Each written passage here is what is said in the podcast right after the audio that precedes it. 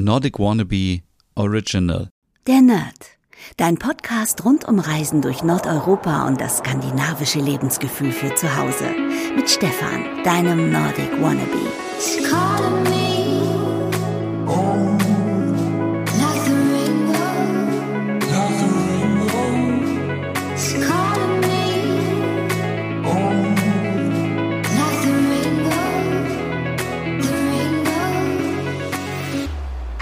Hey und herzlich willkommen zu einer neuen Ausgabe der Nerd Dein Skandinavien Podcast. Mein Name ist Stefan und heute kommt die Folge etwas später, weil gestern war ja mein 29. Geburtstag, also wieder mal und vielen, vielen Dank für all eure Glückwünsche und für euer positives Feedback zu meinem Podcast. Ich habe viele E-Mails und Nachrichten erhalten. Vielen, vielen Dank dafür. Und heute geht es um ein Thema, wo man sich vielleicht fragt, was hat das überhaupt mit Skandinavien zu tun? Und zwar ist der Titel Minimalismus und ja, es ist ein billiges Wortspiel zum Thema Minimalismus. Denn ich habe vor meinem Umzug, und das habe ich auch schon in meinem Podcast Nordic Home immer wieder erzählt, eine Minimalismus-Challenge gemacht und ich habe mich von so vielen Sachen getrennt und es geht mir einfach viel, viel besser. Und ich bin auch jetzt offiziell Opfer einer Straftat. Dazu aber mehr am Ende des Podcasts. Und äh, ja, fangen wir einfach mal an mit der Minimalismus-Challenge. Falls ihr es vielleicht noch nicht gehört habt, ähm, auf Instagram oder im Podcast Nordic Home. Ich habe im äh, Juli und August oder was August und September, also schon wieder so lange her, zwei Monate lang die Minimalismus Challenge durchgehalten, die ich in der Netflix Doku ähm, gesehen habe äh, Minimalismus weniger ist jetzt. Kann ich euch auf jeden Fall sehr empfehlen. Denn dort wird auch nochmal beschrieben, dass Minimalismus viel mehr ist, als einfach nur zu sagen, ich wohne minimalistisch. Das Ganze ist natürlich eher eine Kopfsache und eine Einstellungssache.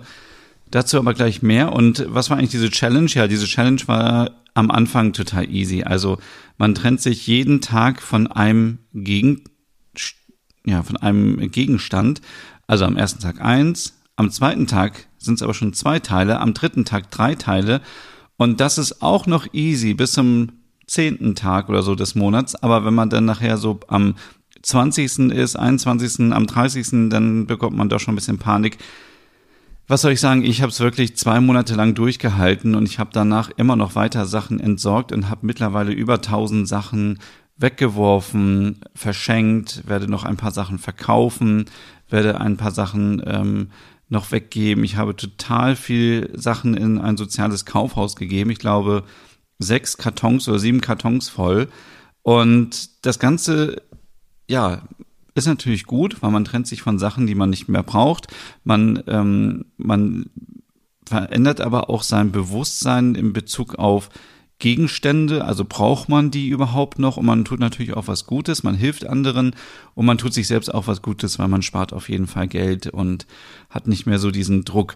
Ich habe jetzt beim Umzug gemerkt, der insgesamt mit drei ähm, vollen Lkw-Ladungen stattfand, dass ich viel zu viel Sachen habe. Also es ist immer noch viel zu viel. Und diese Sachen belasten einen nur, denn ich stelle mir immer wieder so diese Frage, was ist, wenn ich wohl bald sterbe? Und ich habe einfach so viele Sachen und irgendjemand muss sich darum kümmern und diese ganzen Sachen entsorgen.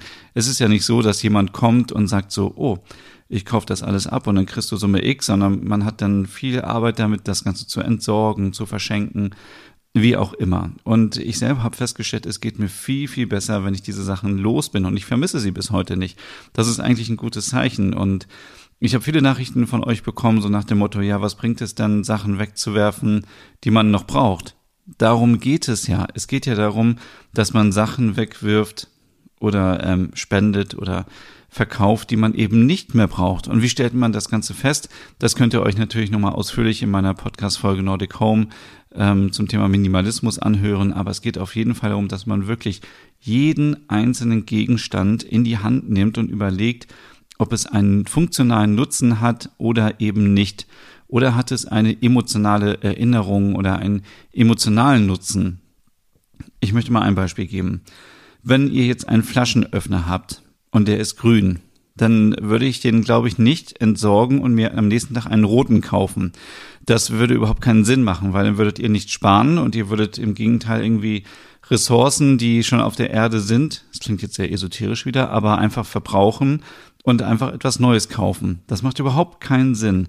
Wenn ich jetzt aber natürlich drei Flaschenöffner habe und ich habe aber nur irgendwie einen Bereich, wo ich Flaschen öffne, dann kann ich eigentlich mich von zwei trennen. Dann brauche ich die nicht. Es sei denn, ihr habt irgendwie so eine große Wohnung oder so ein großes Haus, dass ihr sagt, ich habe einen Flaschenöffner immer in der Küche, einen habe ich immer ähm, im Garten, wenn irgendwie mal eine Party ist, und einen habe ich im Keller.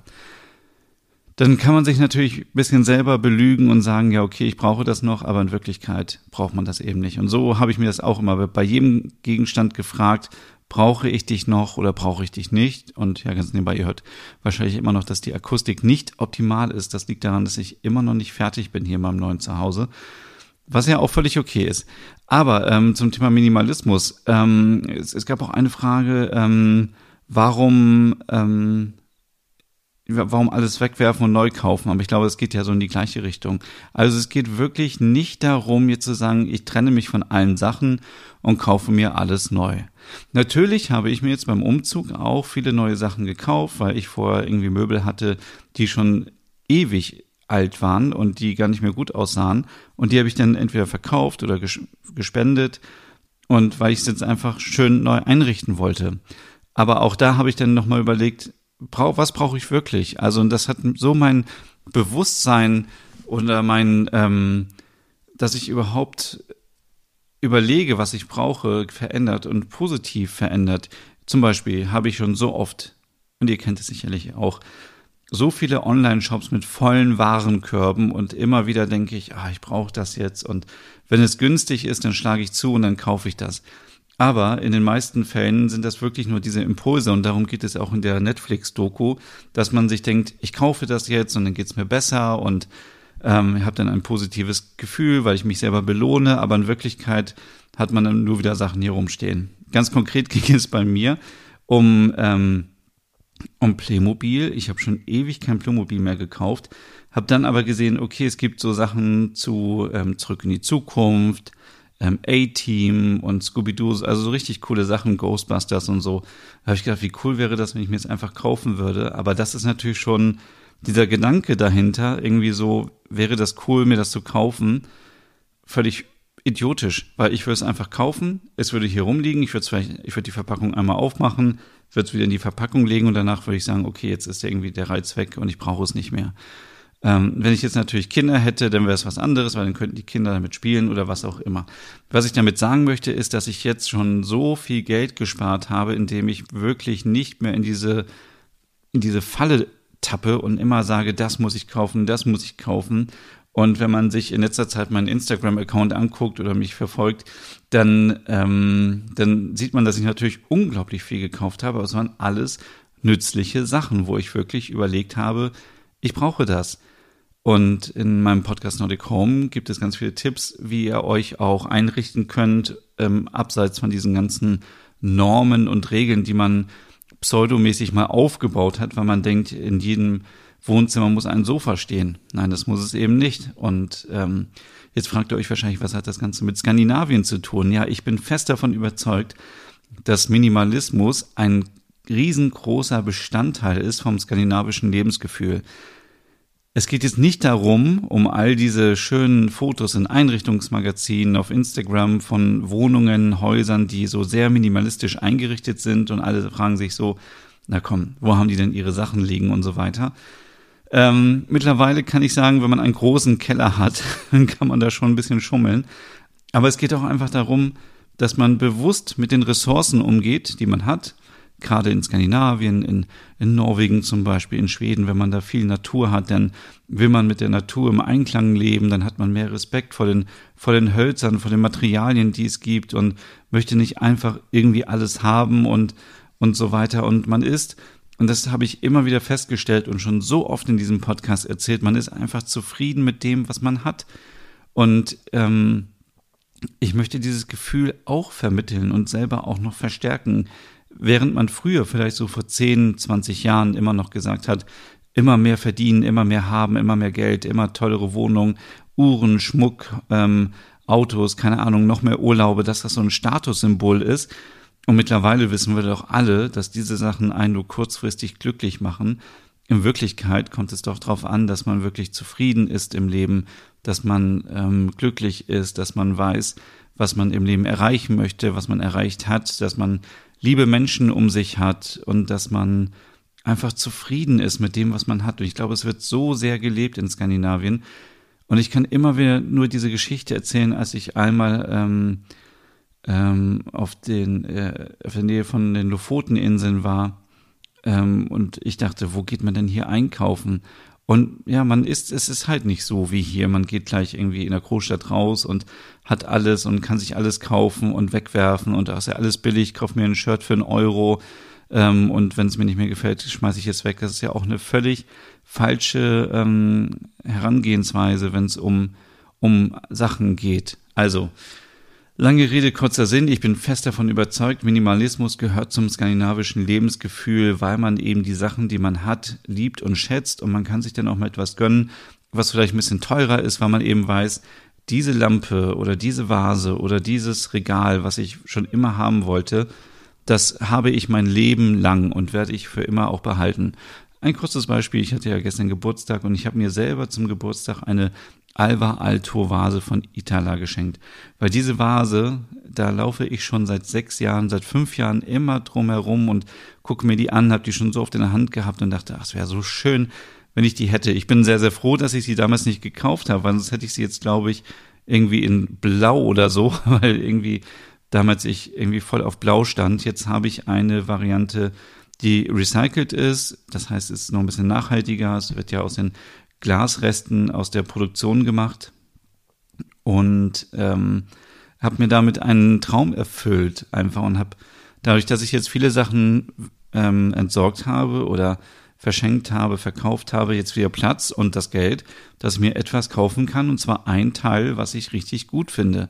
Na gut, ich muss sagen, ich habe mir noch eine, eine Lampe gekauft, ähm, aber ich, ja, ich gehe halt viel bewusster damit um und äh, diese Challenge hat mir dabei geholfen und ich werde das noch weitermachen, dass ich jetzt gemerkt habe, es gibt immer noch viele Sachen hier bei mir zu Hause, die ich jetzt überhaupt nicht brauche.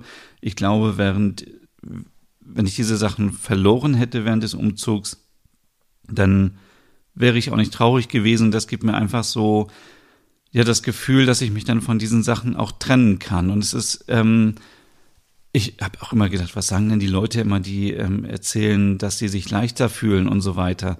Das, ich kann dieses Gefühl jetzt hundertprozentig nachvollziehen, weil es so ähm, ja doch schon belastend war. Also nicht in dem Sinne, dass es irgendwie mich mich kaputt gemacht hätte oder mich, mich äh, geschädigt hätte, aber es ist irgendwie so dieses Gefühl, ich bin diese Sachen ähm,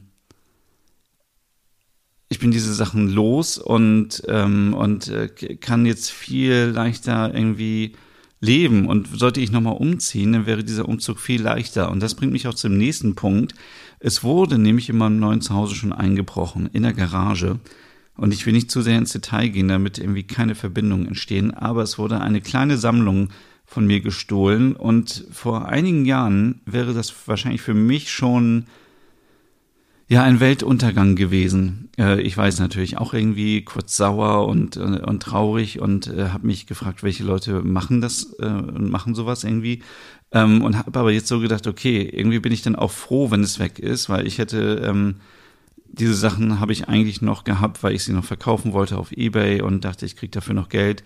Und es ärgert mich nur, dass ich dieses Geld nicht haben kann, um irgendwie vielleicht mir was zu kaufen oder was zu spenden oder irgendwie was zu machen, was mir Spaß macht. Ähm, aber es geht mir jetzt nicht mehr darum, dass ich diese Sachen haben muss. Also es ist nicht so dieses, ich muss das haben, um mich irgendwie zu profilieren. Ich glaube, das ist wirklich noch so von früher, was wir gelernt haben, so in den 80ern, 90ern, vielleicht so dieses immer mehr haben, was ich vorhin schon erwähnt habe, ähm, um sich dann vielleicht irgendwie besser zu fühlen oder um ja, um äh, vielleicht ein Selbstbewusstsein, was nicht da ist, zu kaschieren. Das ist jetzt ja wieder sehr psychologisch hier mit, ähm, mit ähm, ja, keine Ahnung, mit äh, Wissen, was nicht wirklich vorhanden ist. Was ich damit sagen möchte, ist, ich ähm, habe dazu keinen emotionalen Bezug mehr und von daher ist es auch okay, dass es weg ist. Es ist sehr ärgerlich, ohne Frage, aber es ist jetzt nicht so, dass ich weinen würde, weil ich extrem traurig bin.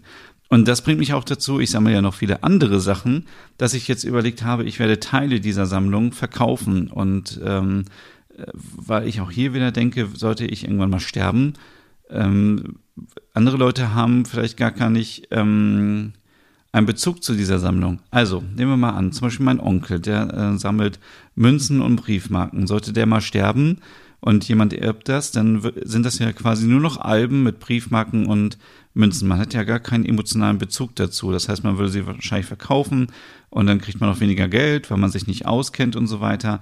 Und deswegen habe ich mich auch gefragt, und ich sammle keine Münzen und keine, keine Briefmarken, wenn ich jetzt das, ähm, wenn ich diese Sammlung teilweise in Geld umwandeln würde wieder, dann könnte ich mit diesem Geld irgendwie was Gutes anfangen. Ich könnte anderen helfen. Ich könnte mir selber etwas kaufen.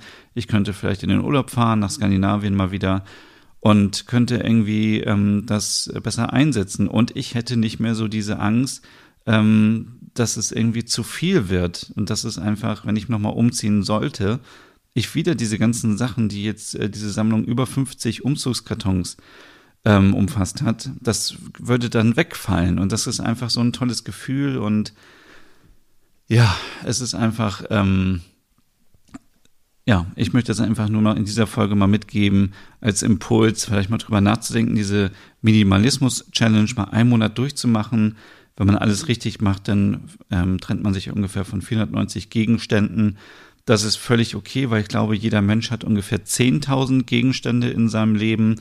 Und es geht wirklich hier von Kleiderschrank über Badezimmerartikel, die man nicht mehr braucht. Ähm, auch da sagen die Leute immer, ja, aber warum soll ich das denn wegschmeißen? Ja, also ganz ehrlich, wenn du seit fünf Jahren irgendwas in deinem Schrank stehen hast und du benutzt es nicht, dann ist es wahrscheinlich eh nicht mehr im guten Zustand und du wirst es auch die nächsten fünf Jahre nicht gebrauchen. Ähm, bis zum Keller, bis zum Dachboden, überall waren noch so viele Sachen und ich habe jetzt auch schon wieder eine Schublade in der Küche, wo, was so eine Krimskrams-Schublade ist. Und da will ich auch auf jeden Fall nochmal durchgehen und mich von ein paar Sachen trennen.